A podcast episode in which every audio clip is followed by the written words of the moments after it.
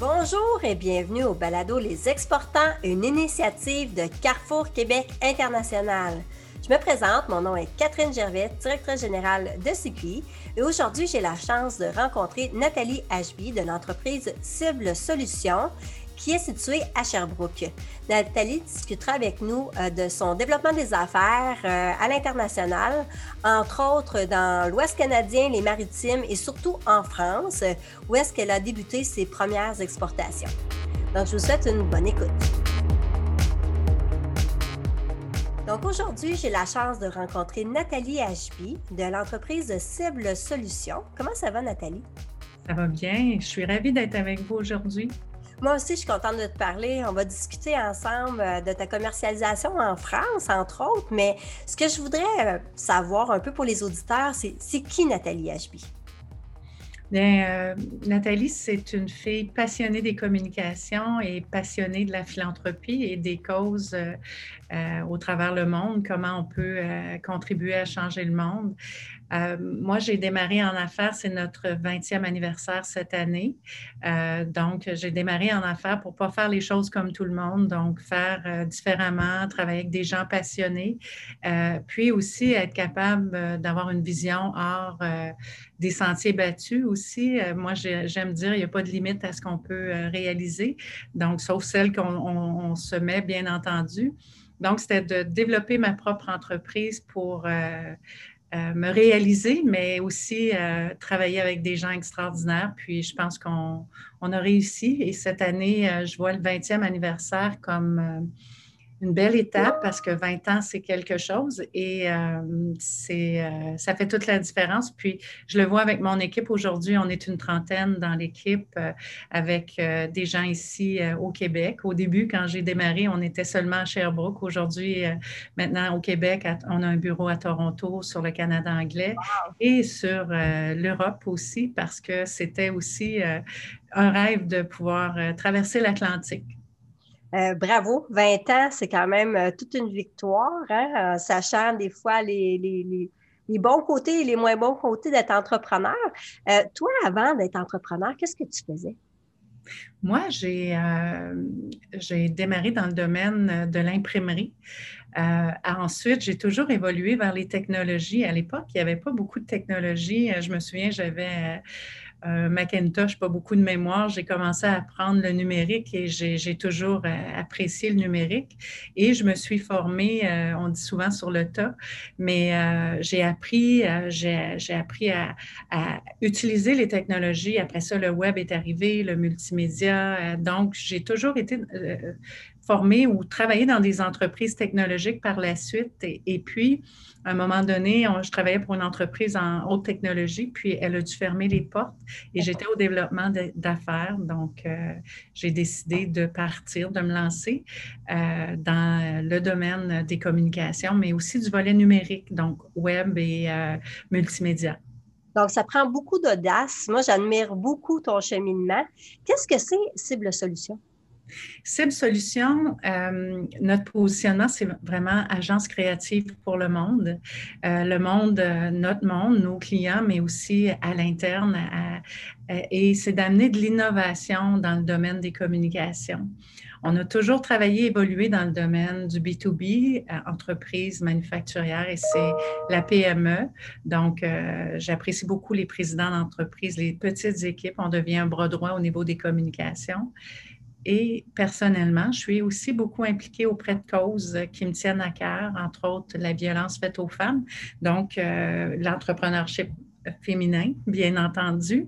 Euh, et euh, de faire la différence pour ces causes-là m'a amené nous, mais aussi toute l'équipe, à développer, comme on était très, très fort au niveau du numérique, parce qu'on travaille beaucoup la communication euh, conventionnelle, mais aussi le web, le site web, les stratégies de commercialisation, et euh, nous a amené à développer une plateforme numérique qui est la suite interactive Donna et une plateforme de commerce électronique. Donc, euh, la suite interactive Donna étant pour les organismes de charité. Euh, qui font de la collecte de fonds pour les aider à collecter plus de fonds, augmenter leur notoriété et pouvoir euh, réaliser leur euh, mission. Donc, ça, c'est un produit que vous avez conçu au sein de votre entreprise. Oui, exactement. Donc, un produit technologique euh, où est-ce qu'on permet euh, la gestion de la relation avec le donateur. Donc, moi, je veux inviter les gens à donner à ma cause, raconter mon histoire et permettre euh, de faire le don en ligne et toute la gestion fiscale derrière cet outil-là aussi et la rédaction de newsletters, la, possibilité d'être en communication, tous les campagnes peer-to-peer, -peer, ce que ça veut dire vous avez sûrement tous ou que plusieurs ont participé à un défi caritatif où est-ce qu'à l'époque, l'idée est venue d'ailleurs, j'avais fait le Kilimanjaro pour euh, des femmes qui, qui, vivaient des, difficultés dans leur vie. On était 24 femmes qui sommes parties euh, faire euh, l'escalade du sommet de l'Afrique. Puis, je me souviens, il n'y avait pas d'outils pour collecter des fonds ou des outils anglophones euh, ça aurait été d'autant plus beaucoup plus facilitant de collecter davantage pour cette cause-là. Donc, notre outil permet de faire ça et a vu jour, entre autres, pour euh, faire des campagnes euh, de ce type-là. Et c'est cette solution-là qui est exportée? Oui, définitivement. Puis euh, euh, oui, on travaille parce que quand on a fait l'analyse de marché, d'ailleurs on l'a fait avec vous, euh, on a fait l'analyse de marché, puis sur le, il y avait beaucoup d'outils anglophones beaucoup, plusieurs outils anglophones ou des vieilles technologies qui existaient sur le marché québécois. Donc, en, il y a quatre ans, cinq ans, on a décidé de lancer la plateforme justement pour amener un niveau francophone, mais la plateforme est anglophone aussi, donc on est multilingue, et de lancer la plateforme en français et en anglais. Euh, donc, et par la suite, on a fait la même analyse sur le marché de la France euh, pour bien comprendre le milieu et pour réaliser qu'ils vivaient la même chose que nous et que l'outil pouvait être fort pertinent pour eux. J'ai une question pour toi parce que vous avez fait la commercialisation d'un nouveau produit que, vous ne euh, vendiez pas par le passé. Comment ça s'est fait le développement des affaires, autant au, ben, au Canada pour commencer, parce que c'est un nouveau produit à présenter, c'est une innovation. Est-ce que c'est les mêmes clients que vos clients habituels? Non, ce pas les mêmes clients. C'est deux marchés complètement différents. Puis tantôt, vous allez voir, je vais faire le lien entre les deux marchés, le marché B2B et de l'associatif caritatif. Comment ça a fonctionné? Euh, bon, je pense l'analyse de marché, je pense qu'il est hyper important pour avoir un plan de match, pour pouvoir le faire, bien comprendre la compétition, il se positionne où, c'est un produit technologique, la tarification, comment on peut être concurrentiel et démontrer la valeur de notre outil parce qu'il y a des outils qui sont très peu coûteux, mais n'ont pas toutes les fonctionnalités de la plateforme Donna. Donc, bien comprendre le marché et ensuite, il faut être présent. Euh, donc, à partir de là, on avait identifié, euh, on avait fait un plan de match, identifié les événements caritatifs où est-ce qu'on devait être euh, présent, travailler avec je ne dirais pas les, ambassades, mais les conseillers euh, du ministère du, Québec aussi euh, à Toronto. On a travaillé aussi avec euh, le Nouveau-Brunswick parce que le Nouveau-Brunswick vit un peu la même chose que nous, francophone, anglophone, pas de solution et c'est un marché qui est très prêt, on s'apprécie. Donc maintenant, on a, nous avons des, clients au Nouveau-Brunswick aussi. Donc, on a vraiment d'avoir quelqu'un à Toronto a fait aussi une différence. Donc, quelqu'un qui représentait cible euh, présents sur ce marché à faire des appels et les partenariats aussi, avec qui on pouvait faire des partenariats de commercialisation. Et nous, on avait identifié tous les payment gateways, tous les fournisseurs de solutions de paiement et euh, donc de travailler avec euh, ces gens-là, puis de monter le réseau, faire nos suivis, avoir un bon outil aussi. Euh, on s'est muni rapidement, nous, de Pipedrive pour avoir un outil CRM pour être performant, euh, faire les suivis, euh, connaître, aller chercher des listes aussi de clients potentiels.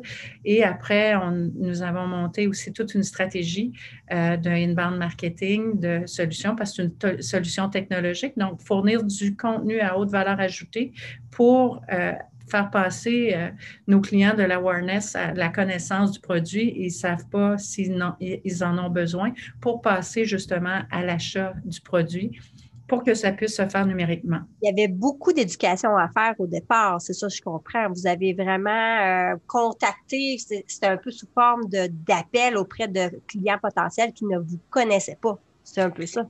C'est un bon point. Je ne pense pas que le numérique peut remplacer complètement l'appel euh, euh, de clients, d'informations, de, de, se faire connaître.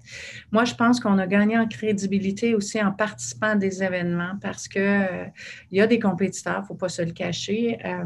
on aurait voulu aussi aller au marché américain, sur le marché américain, mais ce n'est pas un océan bleu, c'est vraiment beaucoup, beaucoup de compétiteurs. Il faut comprendre que le don en ligne, particulièrement avec la crise qu'on vit présentement, on augmentait de 1% par année. Aujourd'hui, la dernière année, ça a augmenté de 5% parce que les gens voient le besoin, voient euh, les, on le voit hein, en temps de crise, euh, l'itinérance, euh, la violence, tout ça. Donc, les besoins sont tellement grands que les gens réalisent qu'ils ont besoin d'un outil performant, d'outils de collecte de fonds. Donc, maintenant qu'on avait gagné en notoriété en participant à des événements, ben, c'est plus simple quand on arrive, puis on fait de la communication numérique. Donc, vos premières étapes ont été de participer à des événements, de prendre contact aussi avec les gens du Bureau du Québec pour vous euh, crédibiliser aussi, faire des listes, faire une étude. Vous avez vraiment fait le bon processus pour commercialiser. Est-ce que ce nouveau produit-là s'est vendu en premier au Québec ou vous l'avez ouvert sur tout le Canada dès le départ? On a débuté au Québec. On avait déjà plusieurs clients en référence au Québec. Euh, c'était simple pour nous parce qu'on connaissait bien le marché du Québec aussi. Donc, en même temps, faire créer de la notoriété. Euh, on, travaille aussi euh, justement avec le gouvernement du Québec sur leur campagne Entraide. Donc, tous les ministères du Québec font une collecte de fonds annuelle d'environ 6,5 millions. Donc, peuvent faire un don à des organismes et la campagne Entraide redistribue à des organismes de, de charité du Québec. Donc, maintenant, on vise aussi euh, d'autres euh, organisations comme ça à plus grande euh, échelle. Le produit aussi a beaucoup évolué. Je pense que c'est les bons coups qu'on a fait. On ne peut pas penser développer un produit technologique puis attendre qu'il soit développé dans sa dans son entièreté. Un, ça va tellement vite que les, ça évolue, mais deux, on pourrait développer pendant 20 ans puis pas, euh, pas avoir de revenus. Donc, euh, on développe vraiment en mode agile euh, d'avoir un produit, un produit de départ, puis d'ajouter des fonctionnalités au fur et à mesure pour, à, haute valeur ajoutée pour nos clients. Fait ça aussi, ça a été la bonne méthode qui nous a aidés. Qu'est-ce qui t'a fait dire que tu étais prête pour le marché de la France? Euh, c'est une bonne question. Euh, je pense mon envie de traverser l'Atlantique, je le disais. Euh, puis le Canada, c'est intéressant. Toutefois, le but, je me disais, d'être à l'international, ça a toujours été un rêve.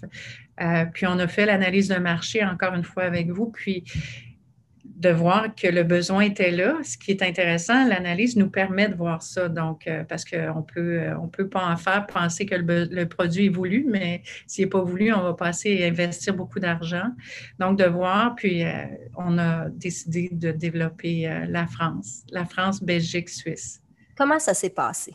Les premières étapes? Première étape, ben, on avait bâti tout un plan d'action. Première étape, c'est de prendre l'avion puis de se rendre sur place. Euh, le marché français, c'est un marché de relations, c'est un marché de gens, de contacts clients.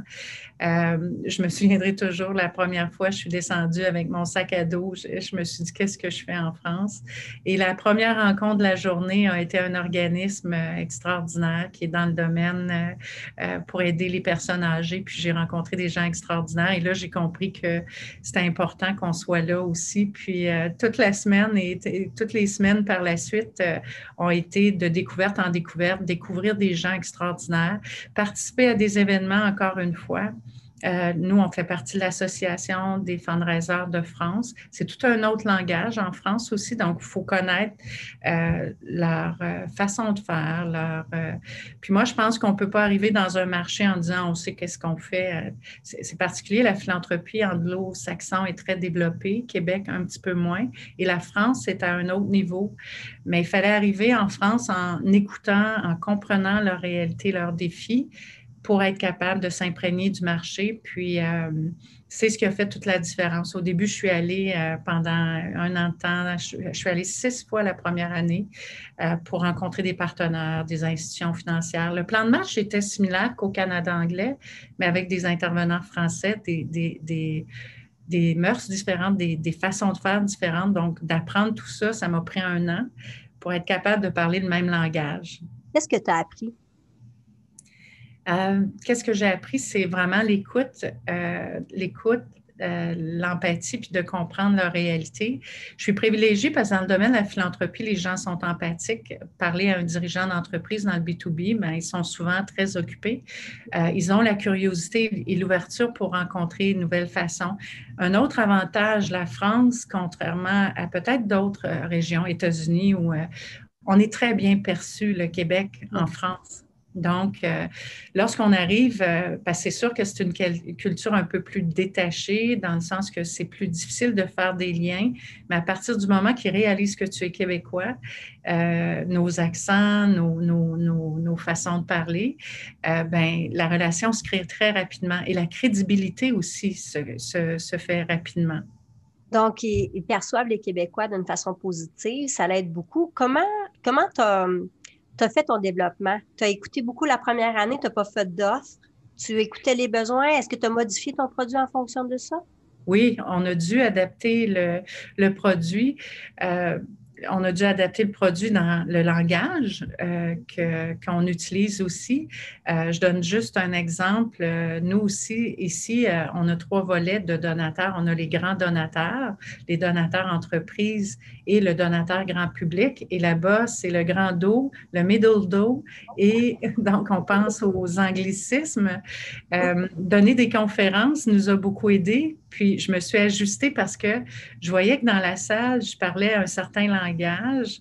Euh, puis je voyais, il souriait sans comprendre à l'occasion. Donc, je me suis réajustée, qui a permis d'ajuster l'outil en fonction de ça aussi. Donc, tu as ciblé des, événements où est-ce que tu pouvais être conférencière? Est-ce que est-ce que tu devais louer un espace kiosque pour être conférencière? Oui, c'est ça, c'est comme ça.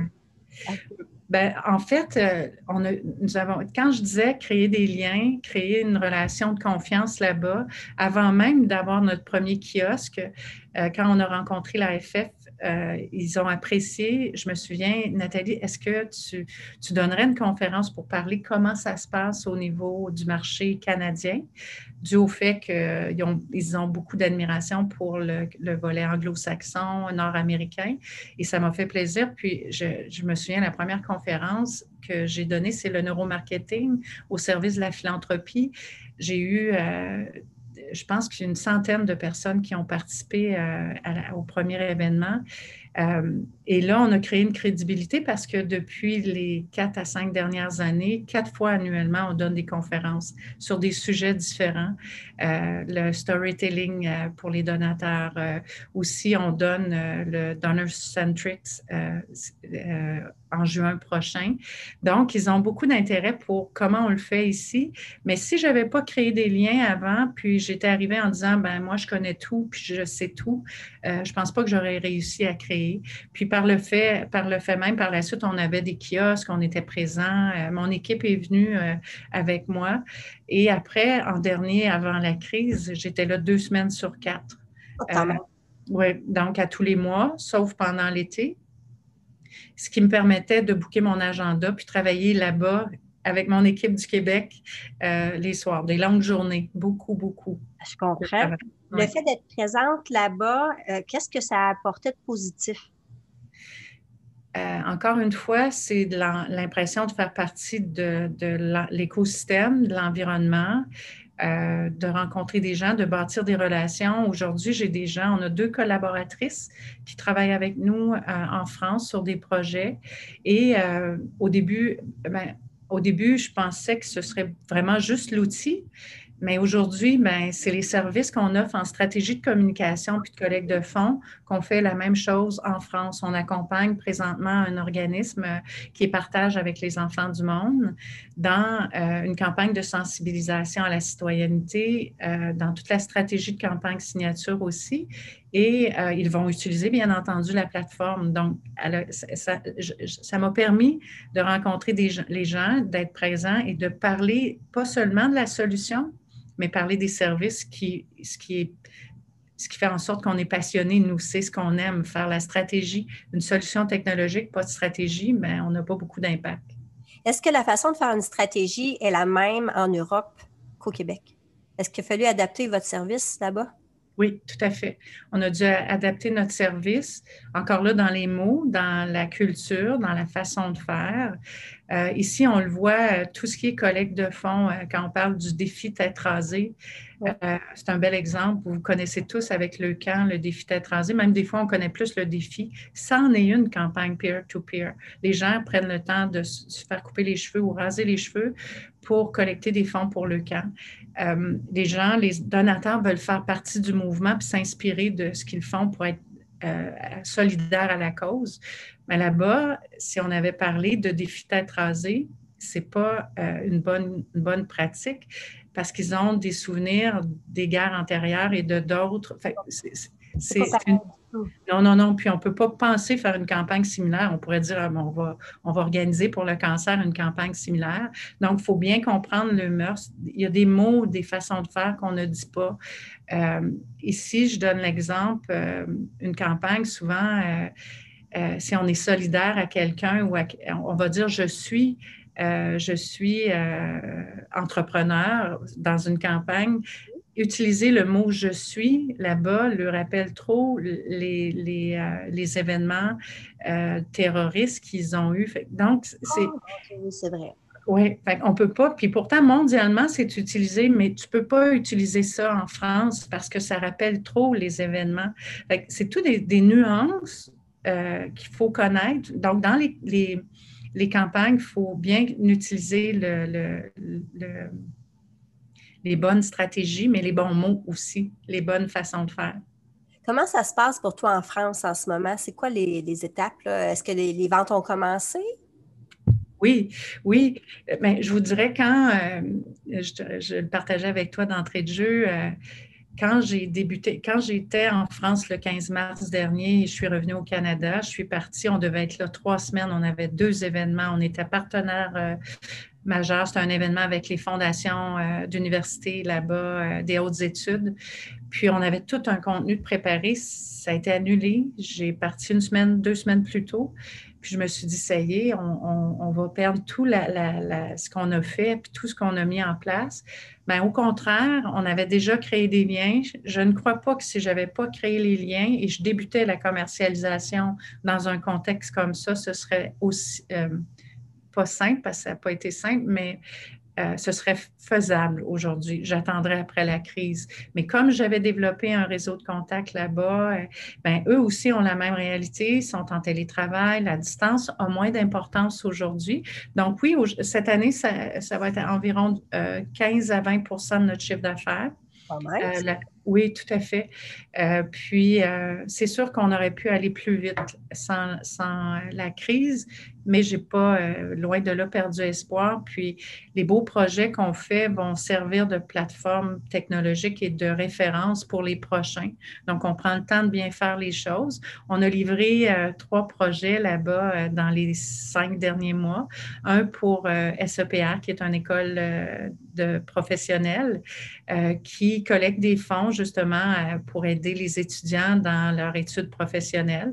C'est un, peu comme euh, la même chose ici, on a la même chose un autre beau projet sur lequel, euh, avec Tourisme Auvergne-Rhône-Alpes, une plateforme pour Essentiel qui est pour le tourisme bienveillant. Donc, ils veulent mettre à saveur des projets à saveur bienveillant au niveau du tourisme et financer des projets via le don et euh, aussi euh, ILDIS, qui est un autre organisme euh, qui vient en aide plus aux enfants avec un autobus de dentistes qui se promène dans les rues pour les enfants défavorisés. Donc, ils collectent des fonds pour différents projets, santé mentale aussi. Là-bas, est-ce que tu es identifié comme une entreprise québécoise ou tu as un pied à terre qui fait que tu es aussi une entreprise française? C'est une bonne question. Oui, on a une filiale. On a vraiment créé une filiale là-bas, euh, donc qui est cible Europe. Euh, pour dire aux gens là-bas qu'on est là. Je pense que ça aide grandement. Ça doit aider au niveau des ventes, surtout quand je pense au domaine touristique, ça doit être des fonds publics, donc ils doivent se dire j'encourage une entreprise française. À ce niveau-là, c'était pas euh, des fonds, euh, c'était pas euh, des fonds publics, mais oui, ça peut jouer parce qu'on travaille beaucoup les appels d'offres aussi. Mm-hmm. on devait déposer un appel d'offres, un offre de service pour le musée du Louvre, mais il demandait trop d'accréditation. Euh, ça aussi, ben, on n'en a pas parlé, mais toutes les accréditations sont, différentes en Europe qu'ici. Le RGPD, là-bas, la loi au niveau de la protection des données est complètement différente. On a dû adapter l'outil euh, par rapport au RGPD, qui va de toute façon nous, être pour nous un avantage concurrentiel parce que je suis convaincue que ça va être une norme mondiale bientôt. Euh, donc, adapter mais c'est important parce que là-bas, comme crédibilité, des grands organismes peuvent dire Mais moi, je vais aller vérifier si c'est une entreprise française, tu as raison. Puis, ils font partie de la place. D'être québécois, des fois, ça nous avantage parce qu'ils apprécient beaucoup, comme je disais, l'innovation nord-américaine, puis nos frères québécois, puis euh, l'accent. Donc, on peut, on peut euh, euh, utiliser ou en tout cas être privilégié tout dépendamment du meilleur euh, de la meilleure opportunité, mais je pense que c'est important d'avoir un bureau là-bas sur place. On a un bureau à Paris où est-ce qu'on peut recevoir des clients. Donc, quand je me présente à Paris, on peut recevoir des clients là-bas, malgré qu'on se déplace beaucoup aussi euh, sur, euh, sur la France. Donc, toi, avec ton profil, tu es quelqu'un qui est très développement des affaires. Donc, c'est toi qui portes un peu l'entreprise. Est-ce que tu vas avoir quelqu'un dans ton équipe pour t'aider à développer le marché français?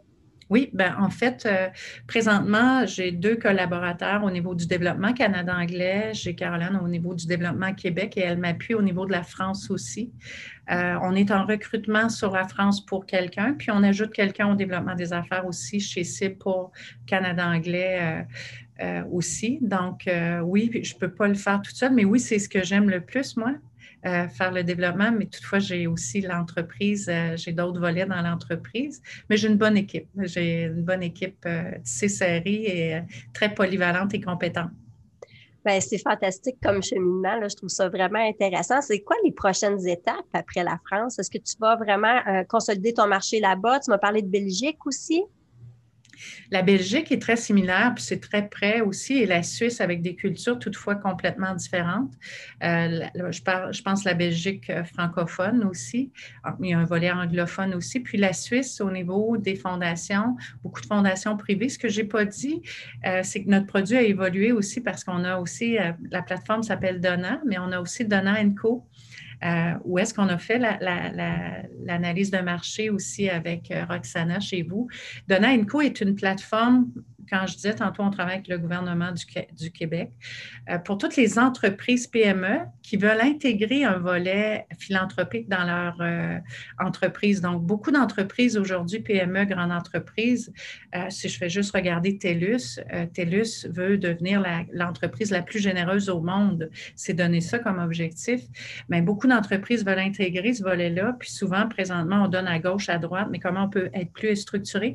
Mais la plateforme Donna Co permet aux entreprises maintenant euh, d'intégrer euh, ce volet-là, gérer l'appel à projet, euh, gérer les, les, les, différentes euh, bénéficiaires ou aussi les, les montants qu'ils veulent donner, puis aussi intégrer dans leur entreprise des collectes de fonds euh, pour des organismes qui les tiennent à cœur en fonction de raison d'être. Donc, c'est nous, ce qu'on aime maintenant, c'est qu'on on, travaille toute la marque sociale des entreprises euh, pour intégrer, puis utiliser la plateforme éventuellement pour euh, faire la collecte de fonds. Donc, on, évolue maintenant sur les deux marchés. Au début, on était pour les charities en France. Aujourd'hui, c'est l'entreprise aussi. J'ai rencontré ADP, j'ai rencontré l'aéroport de, de Paris aussi, d'autres, parce que le volet RSE là-bas, implication sociale est très développée. Donc, euh, moi, je pense que la prochaine étape, consolider, continuer au niveau euh, du Québec, Canada, la France, rayonner un peu sur la Suisse euh, et la Belgique, mais on a quand même un grand terrain de jeu là. Oui, vraiment. Puis là, vous avez aussi plusieurs choses à offrir. Donc, moi, je suis convaincue qu'on va avoir une belle croissance pour Cible Solutions. C'est vraiment une belle expérience que tu nous partages là Nathalie, j'aimerais savoir, est-ce que tu as un conseil que tu pourrais donner aux entreprises là, qui veulent commercialiser en France? Euh, oui, euh, j'en ai parlé beaucoup, c'est la relation, puis euh, bon, OK, la crise va terminer, puis de se rendre sur place, puis de créer des liens là-bas.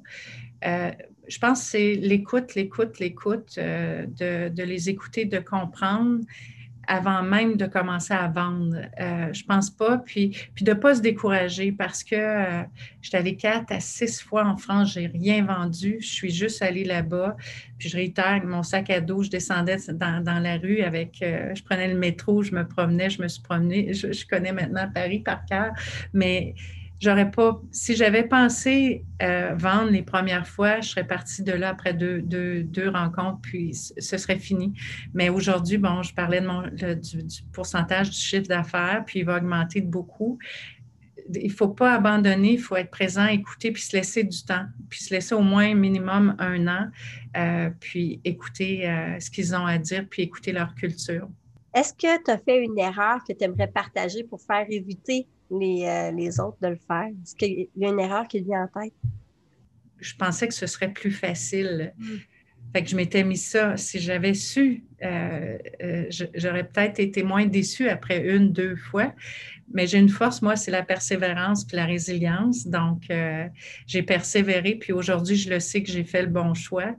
mais je pense que l'erreur, c'était de me dire, ben ça va bien aller, puis on va partir, on va vendre tout de suite. Puis on peut pas, ça peut pas arriver. Il faut faire connaître nos choses. Puis, comme ça, en ayant de la persévérance, ben, on y réussit. Je te remercie beaucoup, Nathalie. C'était un bel échange. Bien, ça me fait plaisir, vraiment. Merci à vous. Si cet épisode vous a plu, partagez-le avec un ami. Nous serions reconnaissants si vous pouviez noter et évaluer notre série sur Apple Podcasts, Spotify ou à l'endroit où vous écoutez vos balados. Votre recommandation et vos commentaires aideront les auditeurs à nous trouver aussi. Merci. Les Exportants est une production de Carrefour Québec International, tout droit réservé. L'émission est réalisée par l'équipe de CQI. Un merci tout spécial aux invités et aux personnes qui ont participé à la création et à la mise en œuvre de l'épisode d'aujourd'hui. CQI remercie aussi ses partenaires financiers, Développement économique Canada et le gouvernement du Québec. Vous pouvez obtenir plus d'informations sur Carrefour Québec International sur notre site web au cqinternational.org. On se revoit pour un prochain épisode dans deux semaines. Merci d'avoir écouté Les Exportants. À bientôt!